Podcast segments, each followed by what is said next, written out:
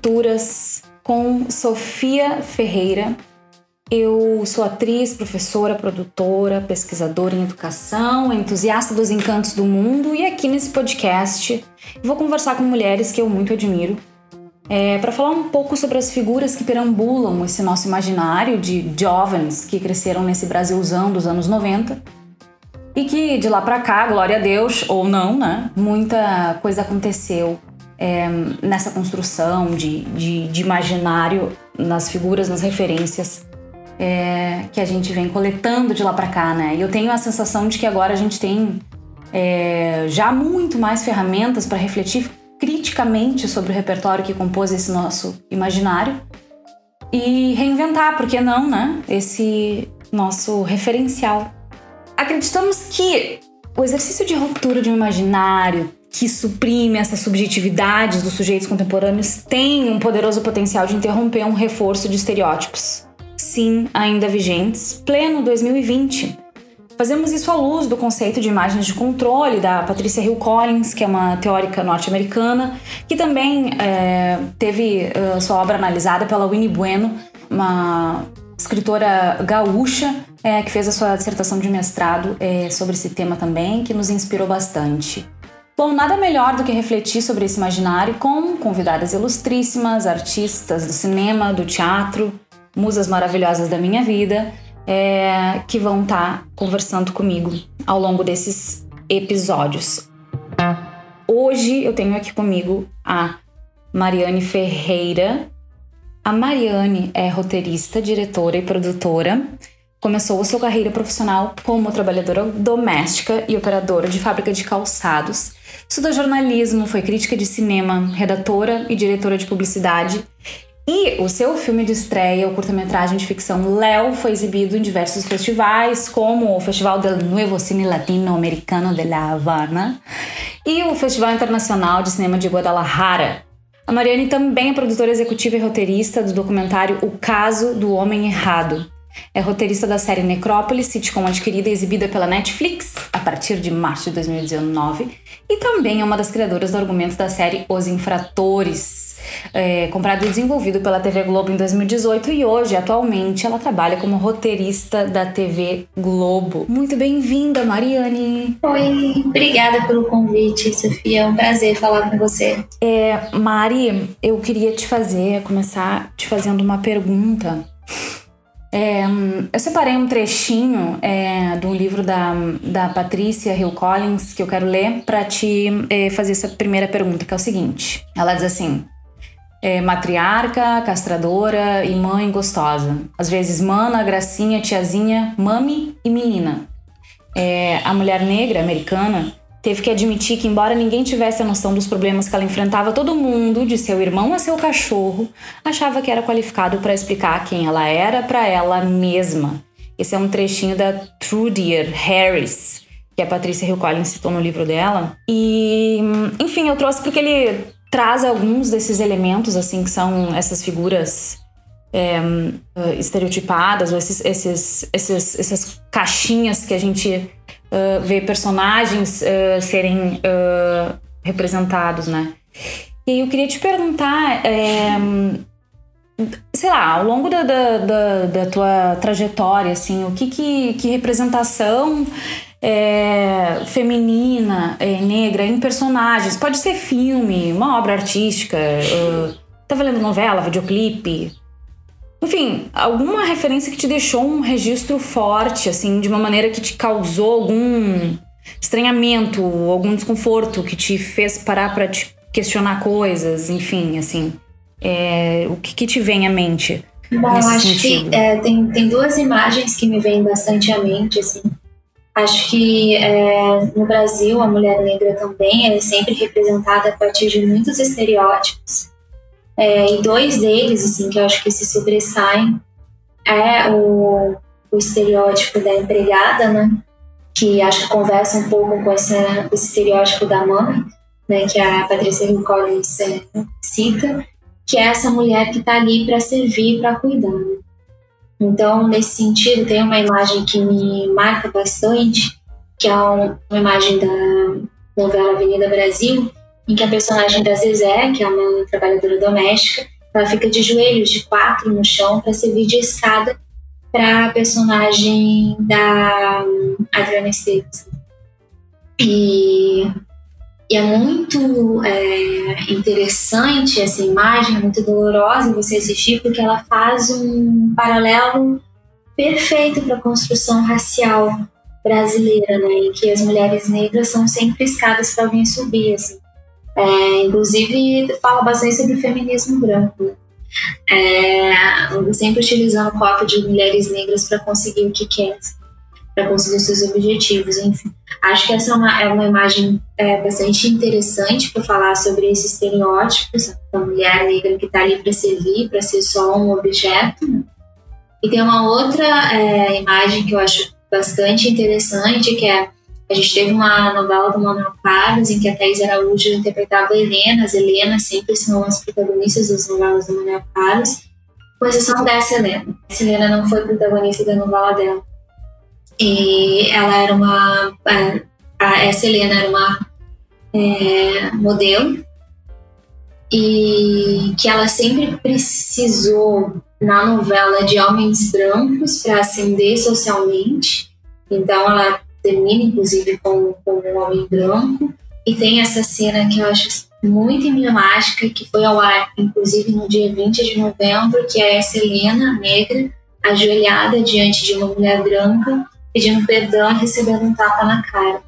É, acho que é bem perversa a forma como essa como essa como essa imagem é construída, né? E como, é, como essa Helena é construída, assim, as Helenas das novelas do Manuel Carlos é, são arquitetas, são é, médicas, mas essa Helena específica, interpretada por uma mulher negra, ela é uma modelo, que era extremamente julgada por ter feito um, um aborto no passado, é, que se ajoelhava diante da mulher branca e que cujo, cuja vitória no final é ter conquistado um homem branco, assim. Então é é interessante como essas novelas que, que, são, que são produtos são direcionados à grande massa trazem esse tipo de imagem né? de controle, é, esse tipo de estereótipo sobre a mulher é, negra, né? E, e, enfim, e vamos, vamos se metendo a outras novelas, uma das novelas mais bem sucedidas também, a brasileira, que foi inclusive uma das que mais foi vendida no exterior, que é a Escravizaura, traz como mocinha e personagem que era digna da pena e da empatia do, do, do público, uma mulher escravizada branca enquanto a mulher negra era a, era vilã, uma das principais vilãs era uma mulher negra, e que entre as suas características estava a questão da sexualidade, né? Então é sempre isso, a pureza e a empatia fica com essa personagem branca, enquanto a, a sexualidade mais aflorada fica com essa personagem negra, que inclusive a vilã que merece sofrer, sabe? É, então, você vê é, o quanto é, é estratégico esse tipo de representação, né? E é perverso também a forma como acaba nos colocando, é, acaba reafirmando através dessas representações e desse, dessa construção imaginária que tipo de papéis a gente, mulher negra, pode assumir na sociedade. Não, e quando tu falou esse, esses dois primeiros exemplos ali, eu fui procurar, assim, uh, para ver se eu achava, porque eu não sou, assim, muito noveleira. É, e queria me lembrar, e, e, eu fiquei muito impressionada com a literalidade uh, da representação, né? Porque tem tantas formas um, de, de lidar com as subjetividades e que eu, eu fiquei com a sensação que era tão tão, tão literal, tão uh, nu e cru, assim, essa a forma como essa representação revelava uma essa, essa, essa estrutura, né? O quanto aquela imagem muito literal tinha esse, esse, esse poder metafórico de, uh, de representar, mas muito de uma forma muito muito tipo assim, não tem nenhuma grande, ai, um grande trabalho por trás disso, então, não, não. É, é, é, é, muito direto, assim, eu fiquei bem, bem impactada, inclusive, com, quando eu procurei no dei um, um Google ali para assistir essas duas essas duas cenas assim é, que tu mencionou ali. E também um pouco sobre isso né amiga? Sei lá é, se tu queria te perguntar se tu como que é para ti a possibilidade de estar tá criando uh, novos repertórios né? Porque enfim tu como roteirista e como uma pessoa bem ativa criativamente, é, como que isso reverbera para ti, sabe? Como que talvez esses uh, ter uh, crescido com, com esse tipo de, de, de imagem compondo uh, o referencial, né? Como que é esse processo para ti? É uma coisa simples ou, ou te exige muito? É, né? Ou como que tu escolhe a forma como tu quer fazer essa construção dos personagens nas tuas escritas? É, eu acho que eu faço parte de uma geração que tem um pouco mais de sorte, entre aspas, com muitas aspas. É, a, Shonda, a Shonda Rhimes, ela fala uma coisa que eu acho é, extremamente interessante, que é o que separa mulheres negras do sucesso é uma vidraça. Você tem que se atirar em direção a essa vidraça. Isso machuca, isso dói, porque te corta né, quando passa por esse vidro. É, as mulheres da minha geração, quando se atiram em direção a essa vidraça, essa vidraça já foi pelo menos rachada por mulheres que vieram antes da gente. Então, é, a gente está trilhando um caminho, é, a gente está trilhando passos que já, que já foram trilhados, né? caminhos que já foram abertos por outras mulheres negras, assim. Então, eu acho que é, quando a gente, quando, quando eu começo a trabalhar com, com arte, eu procuro o trabalho dessas mulheres negras, assim, para entender é, possibilidades de representação que são diferentes, possibilidades de discurso, possibilidades de imaginários que não reforcem é, estereótipos e que humanizem mulheres negras, né? Que humanizem corpos negros, assim. É, então acho que a gente vai buscar nessas pessoas que vieram antes da gente, assim, tanto no Brasil quanto fora, né? Então, a gente vai buscar as, as obras da, do, do Zózimo, Joelzito, é, Renata Martins, Ava DuVernay, Shonda Rhimes, é, enfim, e tantas outras que construíram é, uma possibilidade de, de representação e através dessa possibilidade, através dessa representação, construíram possibilidades de vida diferentes. Assim. Então, para justamente é, escapar desse imaginário racista que a gente, em geral, vê quando liga a TV, né? Então, é, então acho que hoje, inclusive, acho que a próxima geração que está vindo é, já tem até dois referenciais, né? Em obras grandes, assim, obras blockbusters e séries é, com milhões de, de espectadores, sabe, que mostram que, que, mostram pessoas negras, né, que não de uma forma estereotipada, assim.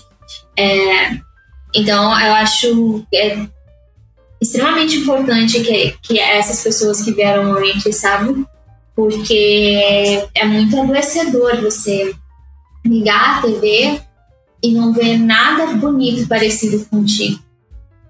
Sabe? Então, acho que eu sou de uma geração ainda de, de até eu descobrir essas outras imagens de meninas que cresciam vendo Xuxa e sabendo que você não tinha pele para entrar ali, sabe?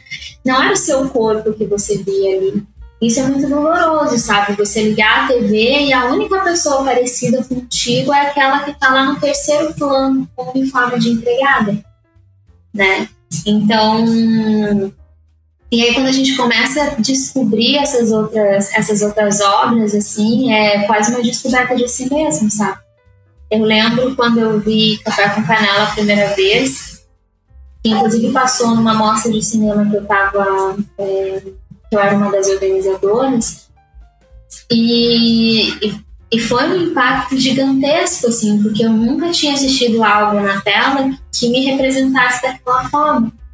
É, e a identificação é muito maluca, assim, é, e é algo muito emocionante, sabe? Eu acho que eu nunca chorei tanto num filme como chorei naquele. Não é porque ele é trágico, não é porque ele é triste, mas é como se ele estivesse abrindo uma janela para que eu observasse a minha própria vida e a vida de pessoas que eu amo, sabe? Que são muito parecidas comigo, assim.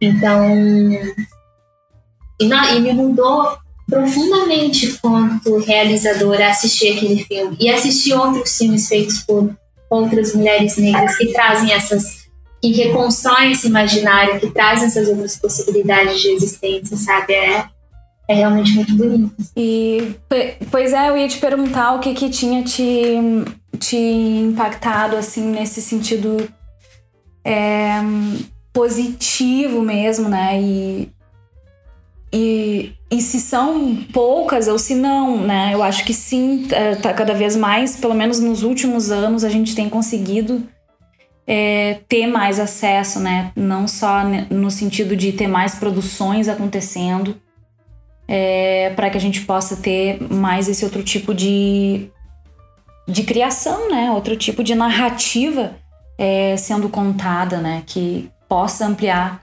é, esses horizontes. Eu sei lá, fico pensando nas crianças que assistiram é, agora um, um blockbuster de super-heróis, né? Em que eles podiam se enxergar sendo reconhecidos e o, e o, e o impacto disso, né?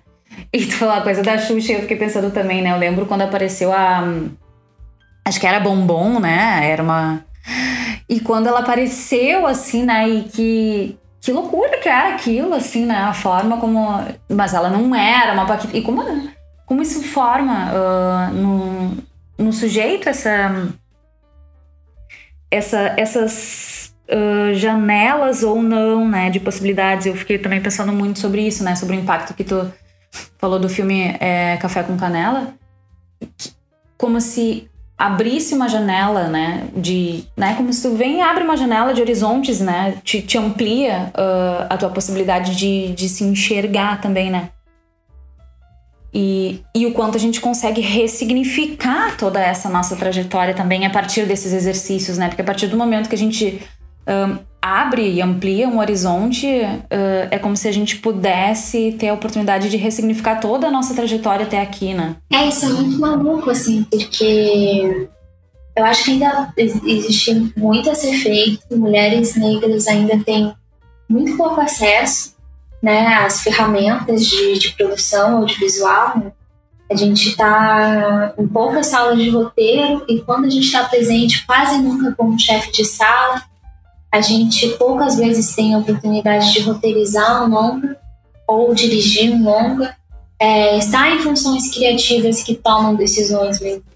E a gente vê a diferença que faz quando você, quando é, essas mulheres têm essa oportunidade, né? Agora mesmo, é, Renata Martins foi premiada no, no Grande Prêmio do Cinema Brasileiro com Curta Sem Asas, que é um curta que é feito quase todas as as funções-chefe são lideradas por mulheres negras. Assim. Quando você assiste o filme, você entende a diferença que faz aquilo, sabe?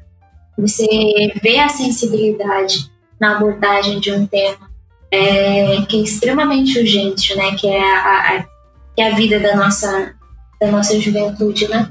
A importância da vida da nossa juventude, assim. E e a forma como ela faz aquilo, as escolhas que ela toma, por que, que ela toma aquelas por que, que ela faz aquelas escolhas assim. Então, eu acho fundamental que seja um espaço que se amplie, sabe? Porque quando a gente fala de respeito à autoria de mulheres negras, a gente está falando de construção de imaginário. A gente está falando de é, disputa discursiva que no final pode salvar vidas. É, em algum lugar é, é construído que a vida de um jovem negro não importa. E isso é, acaba é, criando um cenário em que um jovem negro é, é morto a cada 23 minutos no Brasil. Em algum lugar é dito que essa vida não importa. Sabe? Então eu acho que reconstruir imaginários, é, possibilitar que pessoas negras possam contar histórias que nos humanizem, que nos é, é, mostrem outras possibilidades de existência, isso também é salvar vidas. É, isso também é mostrar que vidas negras importam. Assim, isso não é só um slogan bonito, sabe? É, isso é fundamental. Sabe? Quando você mostrar que a vida de uma garotinha negra importa, quando a, uma Agatha Félix é assassinada, o Brasil vai parar, sabe? E hoje isso não acontece. O Brasil não para quando uma garotinha é assassinada pela polícia militar né? O Brasil só desvia daquele corpo, segue em frente, assim, isso é extremamente perverso. Em algum lugar foi dito que essa vida não importava. E é, é muito importante que esse imaginário seja reconstruído, assim. Então, acho que hoje, quando eu olho para obras de mulheres negras, obras da, como né, o filme da Juliana Bale, Quero ir para Los Angeles, é, obras da Gautieri, obras da Renata Martins, obras da Glenda Picasso, da Camila de Moraes, é, da Sabrina Fidalgo, da Juliana Vicente é, e tantas outras mulheres negras, eu acho que eu começo a ter esperança de que esses imaginários vão ser reconstruídos e uma nova possibilidade de existência para a gente vai, vai ser mostrada, assim, sabe? Mas para isso a gente precisa disputar esse lugar de produção que ainda é, que a gente ainda não acessou, né? E a gente não acessou porque é um lugar dominado por homens brancos que não querem abrir mão do, do privilégio de controlar esse lugar, assim, né? Então, acho que hoje a nossa disputa é essa, assim, é para ampliar essas vozes que já existem, que já são importantes, que já ressoam de uma maneira muito bonita, sabe? que é ampliar a potência dela. Eu tava te ouvindo e lembrei de um, de um enunciado da Bell Hooks que ela diz assim: como sujeito, toda pessoa tem o direito de definir sua própria realidade, estabelecer sua própria identidade, dar nome à sua própria história. E é exatamente sobre isso, né? Sobre, sobre a, poder ocupar esse espaço, porque sim, todo mundo tem esse direito, ou deveria ter, né?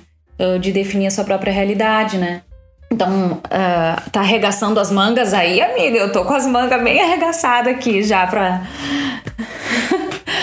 pra. Caraca, pra fazer esse trampo, né? Sei lá. É, ocupar mesmo esses, esses espaços e, e abrir espaços de diálogo também, sabe? Porque. Hum, eu acho que também é muito importante a gente conseguir conversar sobre isso, né?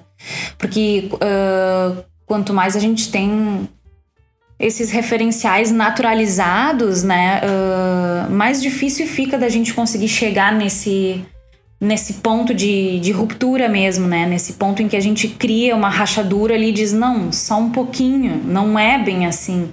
Isso não é a realidade, isso é um, uma pintura. É, então também como a gente uh, precisa ir abrindo esses espaços para a gente poder conversar mais sobre isso, né? Uh, não só entre nós como um espaço um, de cuidado, assim, de acolhimento, mas também um, em num escopo num, mais amplo. É, porque, enfim, esses, esses imaginários não se desconstroem sozinhos, né? É, é uma competição muito maluca, né? Uh, esses anos todos de, de, de, de, uma determinada criação. E, e como, né? Em compensação, assim, não tem um, um, né? Sei lá, não tem um penhasco, uma coisa que não, que não seja possível da gente criar uma, uma rachadura, né? Que a gente não, não consiga uh, perpassar. Um, ao mesmo tempo, sei lá, tem tanto trabalho pela frente. É, é, é é muito. Às vezes é um pouco cruel, assim, sabe? Porque além, de, além da gente ser artista, além da gente realizar as nossas demandas individuais, parece que a gente precisa realizar muitas demandas coletivas para que a gente tenha acesso ao que pessoas brancas têm acesso naturalmente, sabe? É, e é muito cruel pensar isso, assim. Por outro lado, eu acho que não tem muito como não, não realizar é... Mas eu acho fundamental algumas coisas, assim, eu acho fundamental políticas públicas. Eu acho que tudo que é arbitrário é, nos prejudica, né? Então, acho que a gente precisa ter políticas públicas que realmente pensem em diversidade, realmente pensem a, a inclusão de, de mulheres negras é, nesse mercado, é, tanto por uma questão de, de representatividade quanto por uma questão econômica né? O, é, a população negra no Brasil é responsável por gerar 1,7 trilhões de reais por ano em consumo. Isso é um mercado que existe, a gente está falando de, de economia, sabe? E então é importante que existam políticas públicas que possibilitem que mulheres negras se formem, né, tenham acesso à formação, mas que elas também tenham acesso à produção, né, que tenha é, indutores é, e cotas em editais públicos. É, não, não dá para existir uma verba pública que ela não pense, é, é, que ela não seja pensada desde o início da sua distribuição é, com critérios de diversidade e representatividade, sabe? É, a gente, é, hoje a gente tá, tem um cenário terrível, assim, o nosso, nosso meio está sendo super atacado, né? Mas é, mas é por isso, principalmente, que a gente não tem que lutar para voltar ao que era antes. O que era antes é um cenário em que mulheres negras não produziam longas, não assinavam longa-metragens, em que esse dinheiro ficava só na mão de, dos mesmos homens brancos e algumas mulheres brancas, sabe? Então, eu acho que o que a gente tem que lutar hoje é para não voltar ao que era antes, esse governo autoritário, mas que se aprimore essas políticas públicas, né? E ao mesmo tempo a gente tem que pressionar o mercado, a, as empresas privadas, porque a gente é consumidor. Se a gente é consumidor, a gente tem o direito de nos ver na tela. Sabe? Essa, parece que a TV brasileira é, que quando eu falo TV, eu falo em várias produções, inclusive streaming, é, vive numa realidade paralela onde o Brasil é a Suécia, sabe? Então, a gente consome, a gente é responsável por bancar essas empresas através do nosso consumo. Então, é obrigação delas que elas nos representem. E não só na frente das telas, mas que elas, é, que essas empresas se preocupem em, em trazer um quadro plural para o seu corpo de diretores e roteiristas, sabe? É, você vê que em outros lugares iniciativas assim estão sendo feitas. Né? E no Brasil parece que todo mundo olha para o lado e finge que não é com, com, com ele. Com ele, assim, o problema não é meu, não tá comigo. Comigo não tá, sabe? Aquela, aquela, aquele ditado famoso, comigo não tá. Então, é, eu acho que é fundamental, assim, que, que exija tantas políticas públicas quanto é uma pressão da sociedade civil para que empresas privadas se comprometam né, com, com políticas é, de diversidade e representatividade nos seus quadros. Amém, amiga Atri. fundamental, fundamental. E eu, e eu espero, assim, que esteja realmente chegando a hora que a gente esteja aprendendo, assim, né? Porque, enfim, a gente é tão uh, herdeiro da mentalidade colonial, assim, em tantos aspectos, um, que é muito louco, assim, né? Uh, totalmente não uh, aleatório. Uh, uh, por que, a gente escolhe algumas. herdar algumas coisas e outras não, né? Mas ao mesmo tempo, assim, chegou a hora, a Tri. Tri que faz a profética. Mas acho que sim, acho que sim.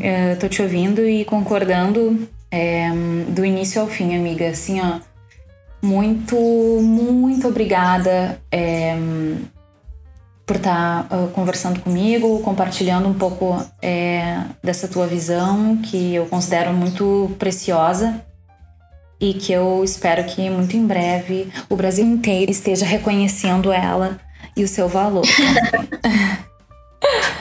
Tomara, amiga. Tomara, vamos lutar por, por isso. Então, amiga, assim, esse foi o primeiro episódio é, desse podcast. Ai, que honra! Eu, eu sou o episódio estreia. Sim! Que lindo! Enfim, muito obrigada mesmo, assim, porque uh, para mim é muito importante uh, ter o privilégio desse exercício de escuta, sabe, amiga? E uma das coisas que eu uh, pensei é, na, na, elaboração desse podcast é que acho que muitas pessoas poderiam se beneficiar tendo esse privilégio de escuta que eu tenho de ouvir algumas mulheres que eu tenho na minha volta e que eu aprendo tanto, sabe? Então, isso veio também um pouco desse desejo de compartilhar essa escuta e eu espero que as pessoas que estejam nos ouvindo é, possam desfrutar e aprender tanto quanto eu. Então, muito obrigada é, por fazer essa estreia comigo do episódio primeiro do Culturas Rupturas. É, esse, esse primeiro essa, esse primeiro trechinho, essa primeira parte, né, que é, são esses três episódios, eu vou conversar com mais outras duas musas do Rio Grande do Sul, que é a, a Gautieli e a Caia Rodrigues. E então, assim, vamos começar esse primeiro movimento com essa tríade. É, e também mencionar, agora já é, encerrando, que também essa iniciativa ela teve o apoio do, do FAC Digital. É, claro é, que foi uma, uma iniciativa da Secretaria Estadual de Cultura do Rio Grande do Sul, em parceria com a FEVALE. É, que fez esse edital em caráter emergencial, então a gente também está conseguindo é, fazer esse tipo de iniciativa que, uh, que eu acredito que seja bem importante é, com esses recursos que vêm também um, nesse formato emergencial. Então, amiga, é, assim, mais uma vez, muito, muito, muito obrigada. Eu que agradeço o convite. E, bom, nos falamos em breve. Esse foi o Culturas Rupturas, episódio 1. E eu espero vocês no próximo episódio conversando com a Gautieli. Um beijo grande e até breve. Muito obrigada.